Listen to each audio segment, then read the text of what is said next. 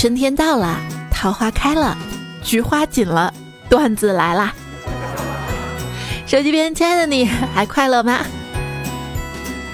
欢迎收听段子来啦！我是想择一城终老，遇一人白首，不想套一世 A 股，还一生房贷的主播彩彩呀。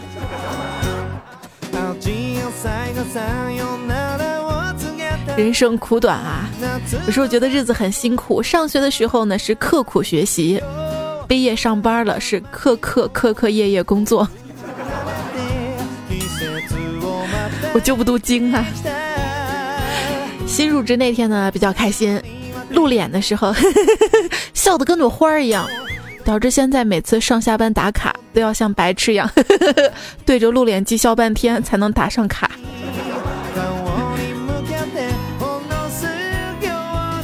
今天一个好久没见的同事见我，居然说：“哎呦，你的大腿粗的都能盖住你的脸。”嘿，你是夸我脸小吗？人呐，最怕突然的膨胀，精神上呢会让人失去理智，肉体上呢会让人失去锁骨、腰窝、蝴蝶骨、下巴尖。人生在世要讲原则，宁做一个胖都那么好看、瘦了还得了的胖子，也不要做一个瘦都那么丑、胖起来还什么样的瘦子啊！有时候死胖子讨人厌不是没有理由的，就比如坐地铁上，谁要是在我旁边的位置挤进来坐下，这一路就别想动弹啊！所以每次对我来说出门都不太顺利，那还是宅家里吧。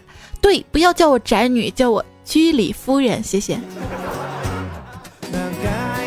懒呢是一个很奇怪的东西，别以为那是无聊、是倦怠、是消沉，实际上那是安逸、是休息、是舒适，是一种深深的刻入每个人 DNA 的自我保护。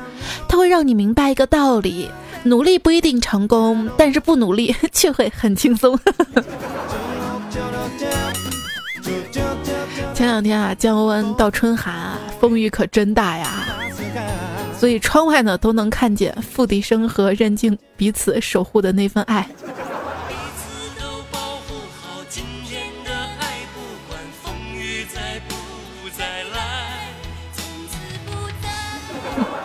你说好好一首歌，咋就被傅炎洁给毁了呢？这场突如其来的倒春寒啊，我觉得就是对于那三八节嘛。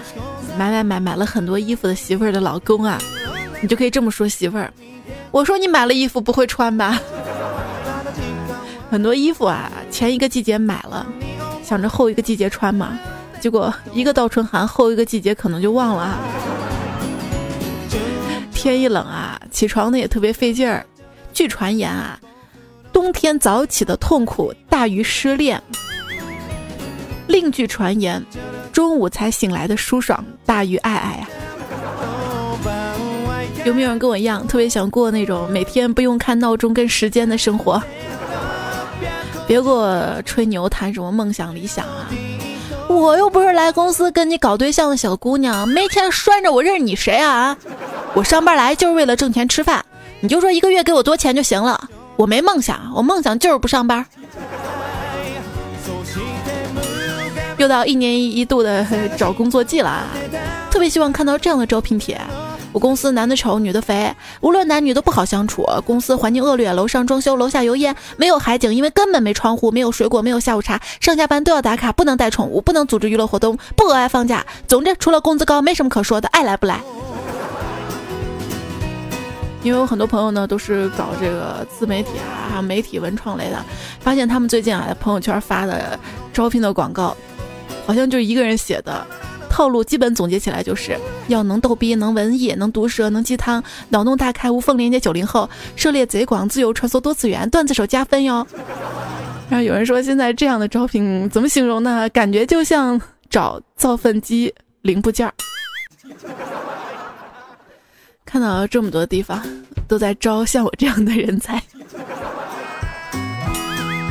你说我该去哪儿呢？我是去万达广场，还是首都机场，还是富士康工厂，还是五道口肉夹馍店、马家沟粉厂？天哪，我该去哪家做服务员？保洁员也行啊。小色狼呢去面试啊，面试官问你会做什么？色狼说：“我能结合当今最先进的科学技术，把机械化学能转化为机械能，再把机械能转化为液压能，通过系统把能量分配到各元件，并让工作机器实现三百六十度的旋转运动，能用最少的能量创造更大的价值。”面试官说：“你说的简单点吧，你倒是会什么？”嗯，色狼说：“我我会开挖掘机。”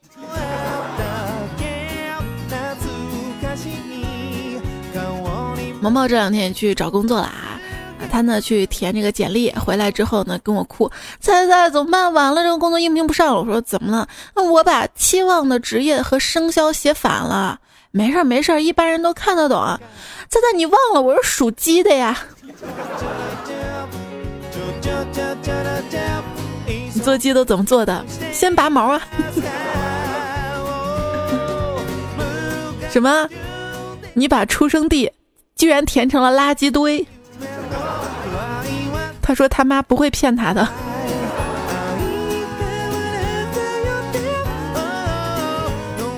对，之前我还跟朋友在一起聊过嘛啊，他说他在他们那边啊，这个面试问年龄违法。问残疾是否违法？问婚姻状况违法？问有没有孩子违法？问出生地移民情况违法？问有没有被逮捕也是违法的。也就是说啊，我们从小到大填惯的所有年龄、籍贯、性别、民族、本人成分、家庭成分、何时入社团、何年何地接受过何种处分的表格，如果在美国的话，雇主早就等着上法庭了。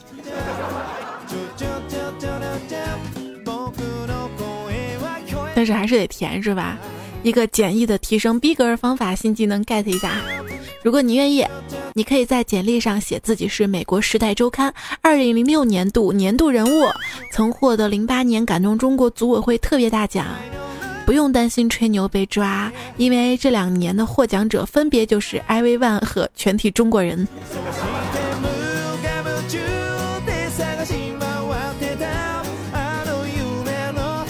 一个公司。招聘一百个工人，收到了一千份简历，经理当然不会挨个去看，然后直接拿了八百份扔了，从那两百份里面挑。秘书问经理：“这些简历怎么扔了啊？万一里面有人才呢？”经理说：“你记住，不管什么样的人都是需要运气的，这八百个人运气不好。”有一次我就被莫名其妙录取上了嘛，我一直觉得这个职位啊，像我没什么能力的，根本就不抱希望。能录取上特别不可思议，后来才知道，我出去之后，面试官一阵肚子疼，匆忙拿了我的简历去厕所，手机也忘记拿了，那是他看的最仔细的一份简历啊。段子手加分哟。呃，那个怪叔叔呢，有一段时间招聘嘛，打招聘电话，让我们在旁边都学习着开着免提。当他看到一份简历不错，打电话给那应聘求职的人嘛，喂，那个方便面试吗？然后对方特别有礼貌回答：“很抱歉，我不是方便面，我是火腿肠。”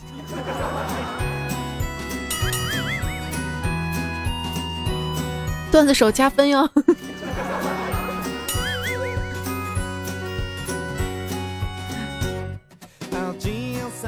胖虎之前去一家公司应聘嘛，然后他问主考官啊：“你们需要什么样的人啊？”主考官说：“我们需要颜值高、清摄像机的人。”胖虎想了想说：“颜值高、青涩这两条我都符合，但我不太符合相机。”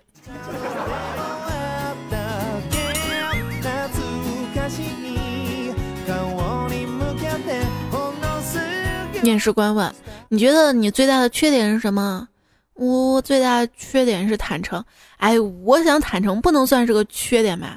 嗯，你你怎么想关我屁事儿？请问你能吃苦吗？我特能吃苦，凉茶我都没加糖啊，那个中药我也没加糖。然后就没有然后了。后来呢，小色狼啊，可算是终于找到工作了啊！我在恭喜他的时候呢，就多问了几嘴嘛，我说。怎么样？这个工作是你擅长的还是怎么样？怎么这么快就录取了？就是不是这个彩彩？我我进去面试的时候不小心就把人家电脑给碰到地上给摔坏了，然后我又没钱赔，没办法，人家让我在这儿干上两个月的班儿，然后拿工资抵钱。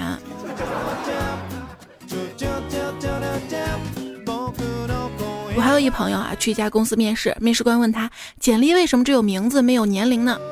他说，呵 呵其他内容需要支付点券才能浏览哟。万万没想到，他竟然被录取了。后来才知道，哈，那个是腾讯公司。做金融核心竞争力就是比谁认识的傻子多。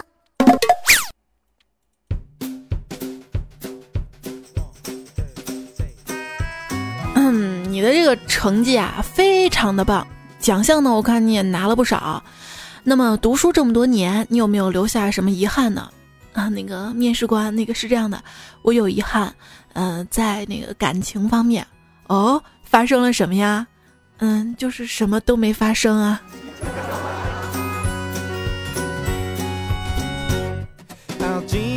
据说啊，有一个商家招聘，招到的全是特别丑的已婚妇女。有人就问了，你招一些这类的人，你还打算卖什么东西啊？老板说，哼这些人能把自己嫁出去，还怕他有什么东西推销不出去的啊？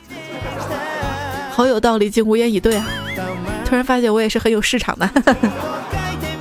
就去面试嘛，老板跟我谈了这么几个人啊，说这个马云、冯小刚、韩红等等，说他们呢都在自己的领域取得了巨大成功。你知道他们的共同点是什么吗？我说他们都擅长营销。老板摇了摇头说不是，是因为他们都长得很丑。所以彩彩，我也相信你也会成功的，你有这个资本。您还别说，这个马云真的是中国好老板，还有董明珠。据说像这个阿里巴巴、格力、华为、绿地，还有一些集团公司啊，以低于市场价的，就比如说这个阿里巴巴嘛，六折，杭州六折的这个房价，市场价六折的房价，给员工卖房。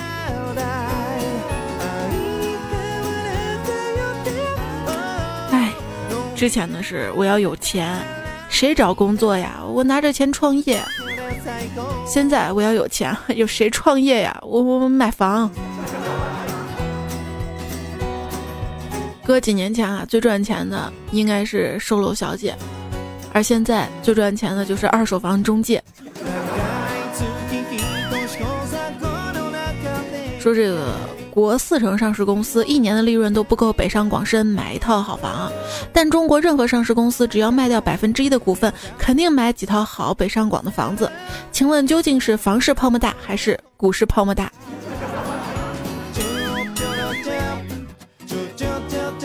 前两天看了国外的一个新闻节目啊，调查中国经济调查，呃，它其中呢就调查了北方的僵尸工厂，还有南方讨薪的破产小企业啊。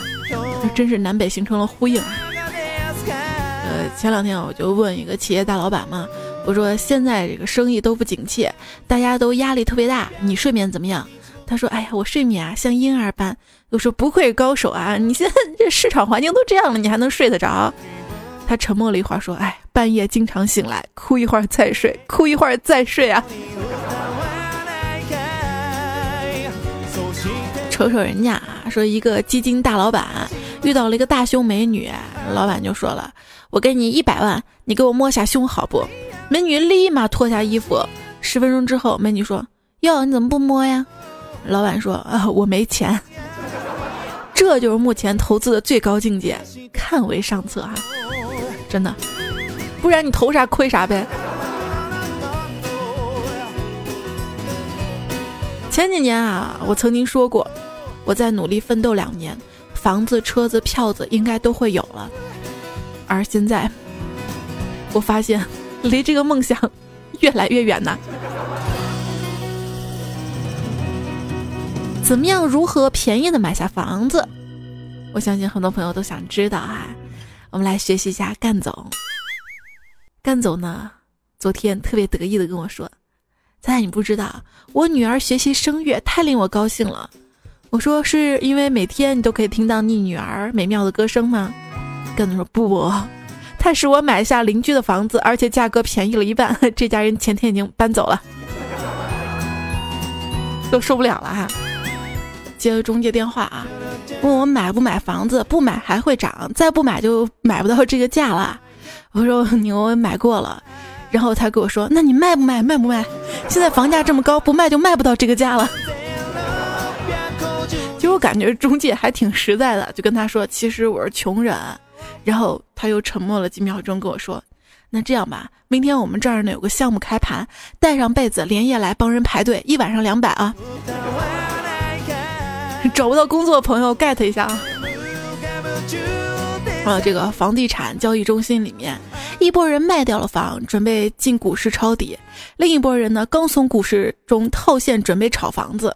两队人马擦身而过，互相瞄了对方一眼，心底都默念了一个词：傻叉。我问大师：“大师，我是炒股的，连续的股灾，本儿都快光了，每天心情都不好，寝食难安，还要面对大 V 们的谎言，你说我该怎么办？”大师右手拍左胸，不语。我说：“大师，你的意思是不要抱怨，要对得起心中的梦想，对吗？”大师摇摇头说：“不，我的意思是，我以前满仓中石油才出家的，今天听到你又说这些，心里着实有点嘟呀。”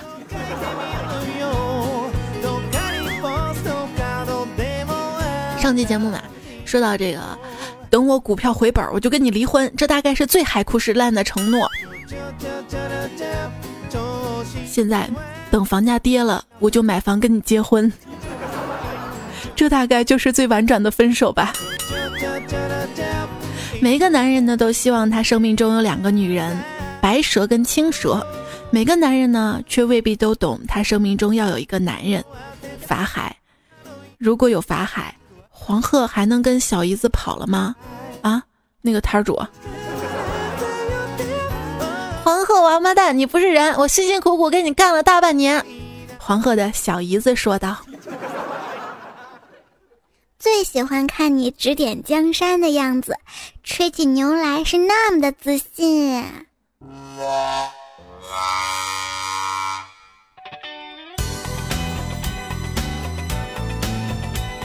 您现在收听到节目的是段子来了，我是彩彩。我们说，从前啊，有一个程序员，他临死的时候呢，一不小心得到了一盏神灯，他向神灯许愿，我希望有生之年能写一个好项目。后来他就得到了永生。你咋就写不出好项目呢？你不知道，在这样一个高速发展的社会，还没有名为滴滴打牌、同城约牌的 app 出现，文化产业的一项重大缺失。赶快 get 起来！现在连火锅都有自动机了，你知道吧？吃火锅自动帮你捞菜。实在不行，你也可以开发人工智能嘛。看到那个阿尔法狗跟那个李世石的对决，人类又输了，让人觉得过不了多久，智能机器人就会全面代替人类，人类将大批大批量的失业，大家争抢着从事唯一的工作——组装智能机器人。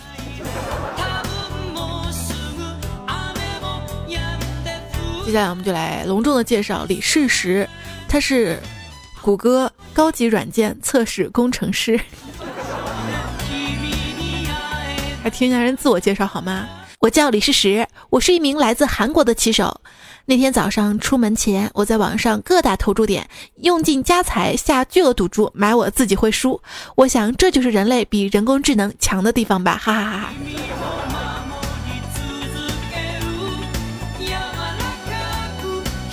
几决对战哈，当这个埃尔法狗再度赢了李世石之后，我想起了一句中国流传已久的古语，这仿佛是对于他们的预言：狼牙榜首，阿尔法狗。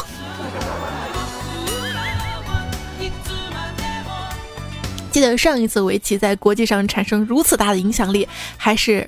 虚竹破了真龙的棋局，从此习得一身高强的武艺，当上了逍遥派的掌门，迎娶了西夏公主。最后，为了营救萧峰，参与到了集合大宋、大辽、大理、西夏各国人马的雁门关之战，对当时的世界格局造成了巨大影响。时过境迁，希望这次的棋局不会再引发那样的战争。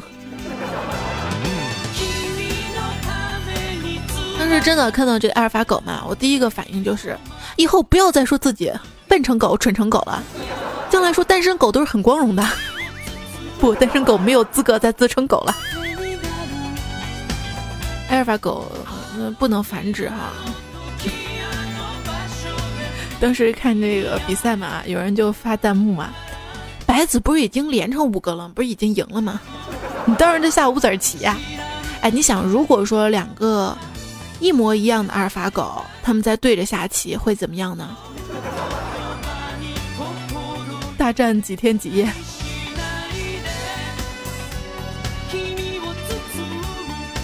在二一一六年的三月，人类举行了隆重盛大的纪念活动，庆祝人类诞生一百周年。大批群众聚在一起，观看一百年前国父阿尔法狗与古猿搏斗的经典战役。其实被人工智能统治挺好的，好歹是智能的啊，不像对吧？有人说。阿尔法狗，你别狂，有本事你来打四川，给我们打个麻将死活呀！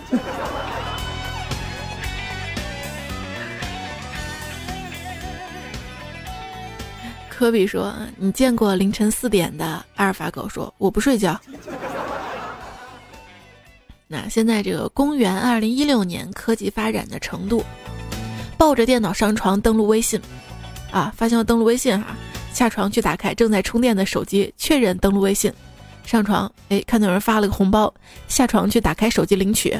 上床打开微信啊，想发个表情。下床，然后上床觉得嗯这样太不好了，应该买个充电宝或者是插电器。下床拿手机扫码支付宝登录。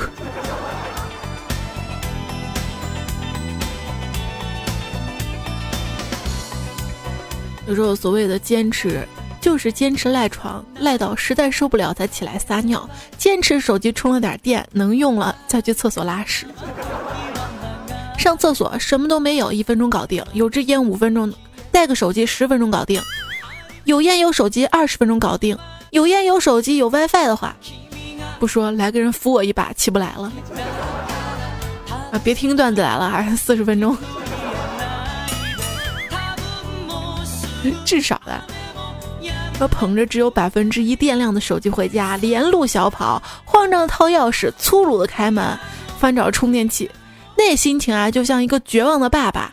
大夫，快救救我的儿子！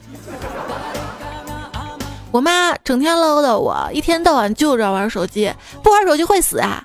我说是啊，不玩手机会死。你看古时候的人不玩手机，现在不都死了吗？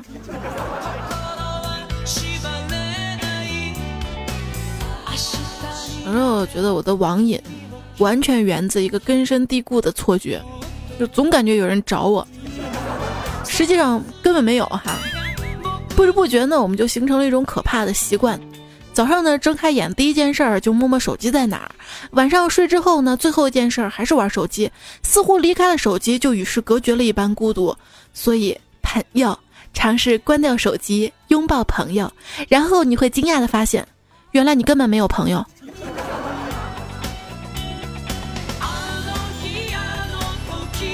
在我清理 QQ 好友的时候，发现某个三年没动静的好友，他的最后一条签名是：“呵 呵自从买了保险，过马路再也不用左右看了。”呵呵三年了，大家都在玩手机啊。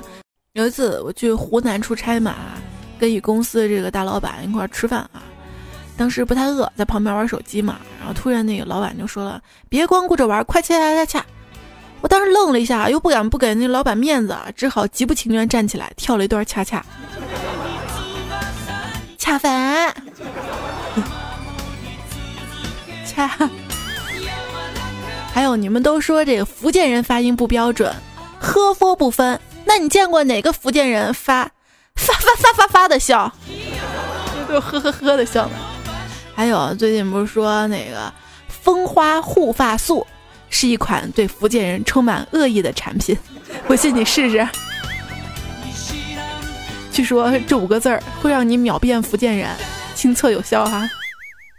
秘书面试后的薪水：税前八千，税后一万八。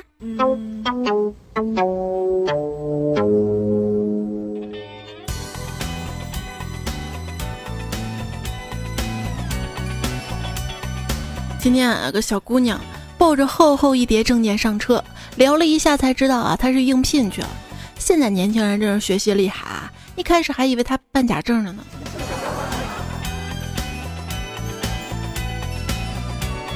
今天的这个节目开头啊，讲到这个面试应聘啊。来看到大家怎么说，这个无需声张的说，去应聘，老板开出了一年一万的工资，我说太少了，能不能再加个零吧？老板说行，然后我们高兴的签完合同，才发现他说的居然是在年的后面加个零，十年一万。路飞说去面试嘛，洗了澡，头发梳成大人模样，穿上一身帅气西装。面试的那个公司小经理瞅了我，让我说了一句终身难忘的话。他说：“哎呦，比起前几个应聘的，你更像收购我们的哈。”这是多土多豪。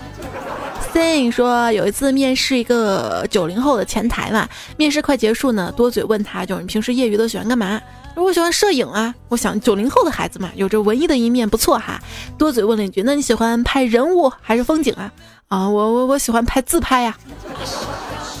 说看着他一脸呆萌的漂亮面孔，我觉得他说的好有道理，竟无言以对。接下来呢，我们分享这个酒吧干的鸡汤啊。他说，其实文凭呢不过是一张火车票，清华的软卧，本科的硬卧，专科的硬座，民办的站票，成教在厕所挤着，火车到站都下车找工作，才发现老板并不太关心你是怎么来的，只关心你会干什么。不，那你不知道人家这个软卧的那个卧铺的人家早都躺在那儿开始这个聊天了，而你还在那就躲着。人家聊天交换信息，人家就收获的多哎。这个四季之风说以前啊，只知道高中生会羡慕大学生考试只要及格就行，大学生羡慕高中生及不及格都行。参加工作后才发现，工作了别说及格线了，连个标准答案都没有。实践是检验真理的唯一标准啊！对于这个呃学历呢，我们如果当段子来看啊，觉得这个学历不重要啊，这个学的。再好，最后还不是找到工作啊？我们总是这么说。但是如果说你不好好学习，你，比如你学的不是什么特别厉害的专业、高精尖的啊，可能你永远有那么一句话说，怎么说的？就是你可能永远不会跟这个医生啊、律师啊，还有等等这一类的人成为一个层次的啊。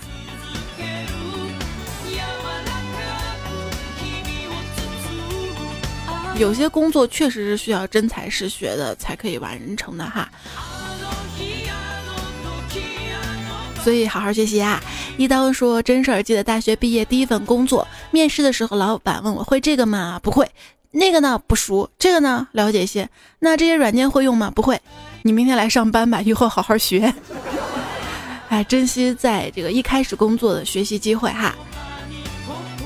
这叫该 fighting 的说。现在呢，开始着手简历了。对于大学一直默默无闻呐，于是，在简历的认知情况上写了一句：在校四年，一直担任一名合格的好学生。猜姐，我是不是好机智？再来一句新技能 get，我好喜欢听你讲这句话呀。其实诚实啊，就是你最大的优点，对吧？兰溪说。一同学说，两个月前跟女友分手，甩了女友，然后独身去广州，准备应聘一家公司，出奇的顺利，然后就南下了。到了公司面试，一打开门就发现他的前女友端坐在中间，居然是来负责面试他的 HR，我都不好安慰他。那很多朋友就是段子嘛，是这么说的啊。毕业之后啊，发现应聘自己的是那个小学班上学习成绩最差的，啊，拿了家里钱当老板啊。就是起点很重要啊，但是你不能因为自己起点低就不去努力，对吧？路飞呢说：“我找工作啊，我的格言是：遇见流氓不慌不忙，遇见禽兽尽情享受，遇见强奸犯跟他对着干。”谢剑锋说：“每一年见到罐头鲮鱼的时候呢，我都会深深的羞愧，因为人家从三块五斤涨到十几块，他三块五的时候我工资一千二，他十几块了我工资两千多，连条鲮鱼都比不上。”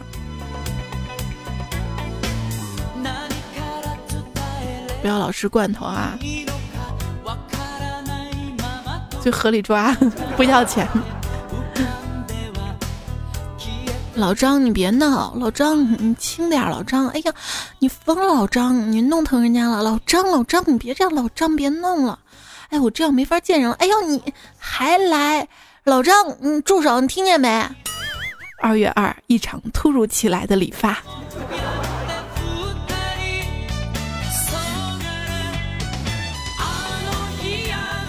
一位叫微信高级 VIP 会员，大家现在都可流行这么弄哈。把自己的微信昵称前后加个符号就成高级会员了。可惜我的这个安卓手机显示不出来你那个特殊身份。就是今天二月二，都说龙抬头，理个发吧。二货女友说：“那算不算过节？我要去买好吃的。”而为什么很多事情都喜欢扎堆去做呢？可能图个好彩头吧。还看新闻说，北京王府井那边有个就老牌的理发店嘛，哈，嗯，很多市民早上五点就排队，想当第一个这个二月二里头的。路过一发廊，一小伙子站门口喊：“妹子，进来烫个头啊！”我合计我头发很长时间没整了嘛，就进去烫了头。结果烫完头结完账，正离开。门口小伙子把门打开，喊：“阿姨，下次再来啊！”理头发嘛，先那个洗头啊，头没擦干，刘海上的水顺着脸流下来嘛。一个小孩跟我说：“这位姐姐流眼泪了。”当然这不是高潮，高潮他接着说：“哼，真胆小。”哟，我我就无言以对，为啥？脖子勒得太紧了。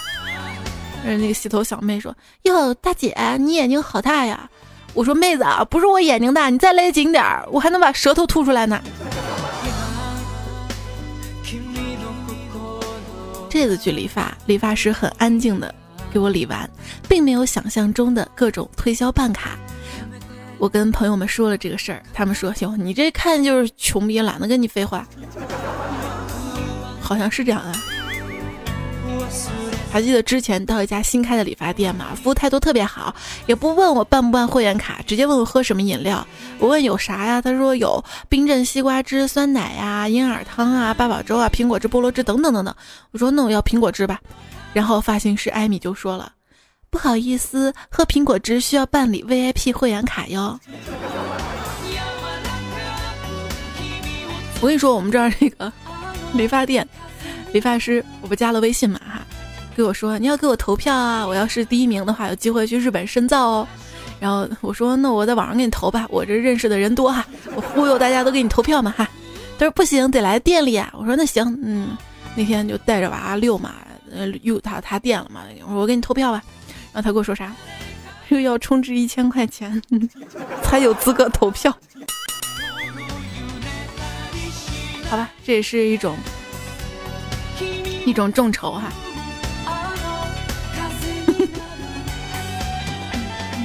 大头豆说一天去理发馆嘛，当时这个头发比较短，洗完头，理发师问我需要什么发型，但是店里放着韩庚的歌，我说你们店里音响放的那个明星是谁来着？就他的发型。可是我刚说完，理发师突然把歌换成了李代沫。莫林风暴走说：“我是光头嘛，每星期去理发店剃一次。今天剃好洗头，洗头小弟帮我洗了第四遍，还往我头上抹洗发水。我说兄弟，你还洗哈？我都光头了，有那么脏吗？不是光头洗头。他说你头那个头手感好，手感好。嗯，兰溪说剪了个头啊，感觉自己今年会有极其光明的未来。你说的是光头是吧？说的这么清新脱俗。”还有这位叫苏苏莫心说：“彩彩，我把头发剪短了，我想起了你做的剪头发的段子，就是去年二月二嘛。”他说：“该死，理发师永远听不懂人类的语言呐。”那以后我们需要一个人工智能理发师的机器人了，好吗？找不到好项目的程序员，get 一下哈。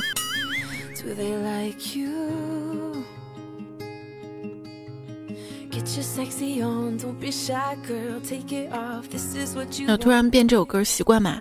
这首歌是上期啊一位朋友，看一下他叫天度凤笑啊，他说这首歌呢是鼓励那些不自信的女孩子要自信的歌曲，曲风有些悲伤。然后听了这么久段子了，早就想为你做些什么了，希望你能用这首歌。我感觉我把这首歌放出来是在为你做什么。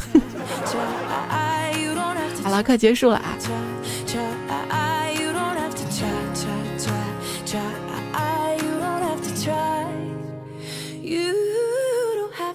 小白说：“朋友暴脾气嘛，一次去理完发，真是丑到没朋友。那哥们儿绝对型男，把人家店玻璃给砸了，还进耗子蹲了一周，出来跟人家赔礼道歉，人家也没让赔。后来我朋友想着人家老板人不错，就没让赔，就去理了一次，结果真的是比上次更丑。我劝他不要再砸那家店了，大半夜的，于是默默的陪他在人家家店门口 拉了一排的屎。”如果说这个理发师啊给你把头发剪扯了，你会怎么办呢？亲，可以在今天喜马拉雅这个节目评论说一说哈。看新闻嘛，就说柳州女子理发后不满效果，索赔一万未果，大闹发廊骚扰店主啊。我要被剪丑，那我是真的是也有这样的心啊，不敢 不敢。有时候想想啊，我们当年上学的时候。往往都是那些学习不好、考不上高中的人，才去学了个美容美发什么的啊。现在觉得他们混的比我们还牛，心里特别不忿儿啊。最近新闻还说这个电影《叶问三》，这个电影票涉嫌炒作哈。我一跟二都没看你呢。安静一直念说：“我看了《叶问三》嘛，以我专业的散打经验和多年来对传统武术的研究，张天志由一开始就已经输给了叶问。别问为什么，因为一个出锤，一个出布。因为没看啊，不知道笑点在哪儿。分享给看过的朋友。还有一个电影就是动物什么狂欢什么，然后。”上八军一的微博说，动物园的官方预告里说，有的动物呢会夜视，狐狸呢就可以，兔子就不行。哦，大晚上关掉灯，哈，好色情，令人害羞啊！我是你隔壁老王呢，说以前转发锦鲤，后来转发桃子，现在转发草莓。我在看，过不久就要转发榴莲了吧？转发榴莲算什么？有本事转发段子来了节目呀！还有彩彩这个微信啊。帮我宣传宣传哈，微信订阅号呢，直接搜索“彩彩才是太王彩”就好了啊。多多在文章下面点赞哈，多多帮我分享哈，点广告我就有收入。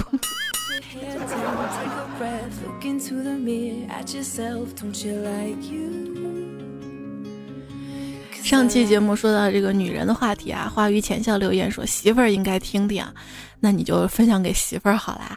Mr 五 A 说。你开车好不一定能泡到妹子，其实物质的拜金女还是很少一部分的。关键在于男人是否真的能读懂她，把她当小孩子一样疼爱。我开夏利五年了，泡过的好女生记得不太清了。她们坐在我夏利上，笑得也很开心，很真诚。有的女生还关心的问我：“你怎么不开你爸的宾利呀？”我那个不低调哈。大凉凉说：“没有了女人，所有的钱都没有了意义。”对，想想啊，挣钱是为了女人，买房是为了女人啊，有女人这个世界才美好嘛。小棋子的说：“彩彩，我要中考了，要努力啦，加油哈！”还有呼呼哈哈的说：“三个月高考了，加油哈！”然后呢，接下来看到了纯净水不纯说：“感觉好深奥啊，是因为我还没上学吗？” 我们年龄跨度有点大吧，亲，你属于哪个年龄呢？可以在评论里告诉我一下哈。编辑中说不需要彩彩段子都好笑，只要听到彩声音就不自觉的笑出来了。那我今天讲了一大堆这个关于经济的这个，还是前两天有朋友反馈说彩彩我喜欢听你说这方面的这个内容哈，还有方面的评价，这期就斗胆说了一下啊，也希望可以听到大家不同的声音哈。我顺手一打就十个字，这位朋友说我住的城市从不下雪，心里却堆满了雪的感觉。小腾腾心疼说彩彩就一个问题，那个。子不语结婚了没？告诉他我有姑娘，今年四岁。子不语有女朋友啦，而且子不语现在可火了，他在喜马拉雅上开了一个节目哈，你可以在喜马拉雅搜子不语去听。小腾腾还说了，感觉你每次报人名就像皇帝选妃。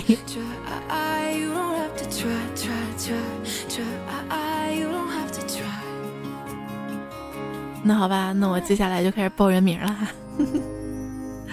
你可以现在先关了哈，跟你说晚安啦。段子来就这样哈，我们等一下来报人名啦。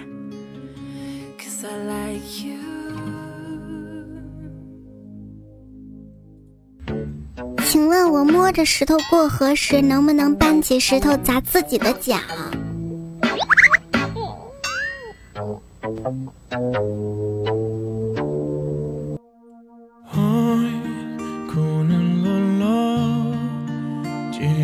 说一个女孩呢把新买的 iPhone 6s 放在钢琴上，她同学看到之后说：“真能装不就买个苹果嘛，放这么显眼的位置。”女孩笑了笑说：“我弹着八十万的钢琴，你却只看到一个六千块的手机。”而女孩的妈妈对女儿说：“你住着五千万的别墅，却眼里只有钢琴。”女孩的爸爸对妈妈说。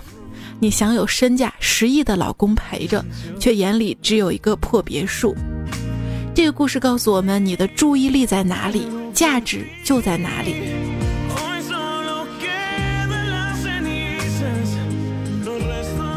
那我还希望你把注意力放在我身上。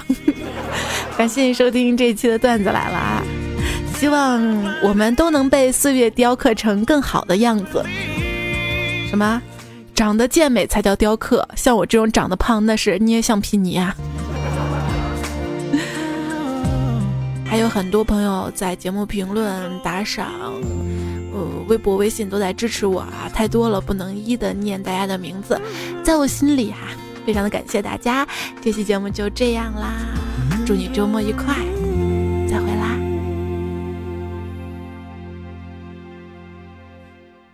我成功的秘诀啊。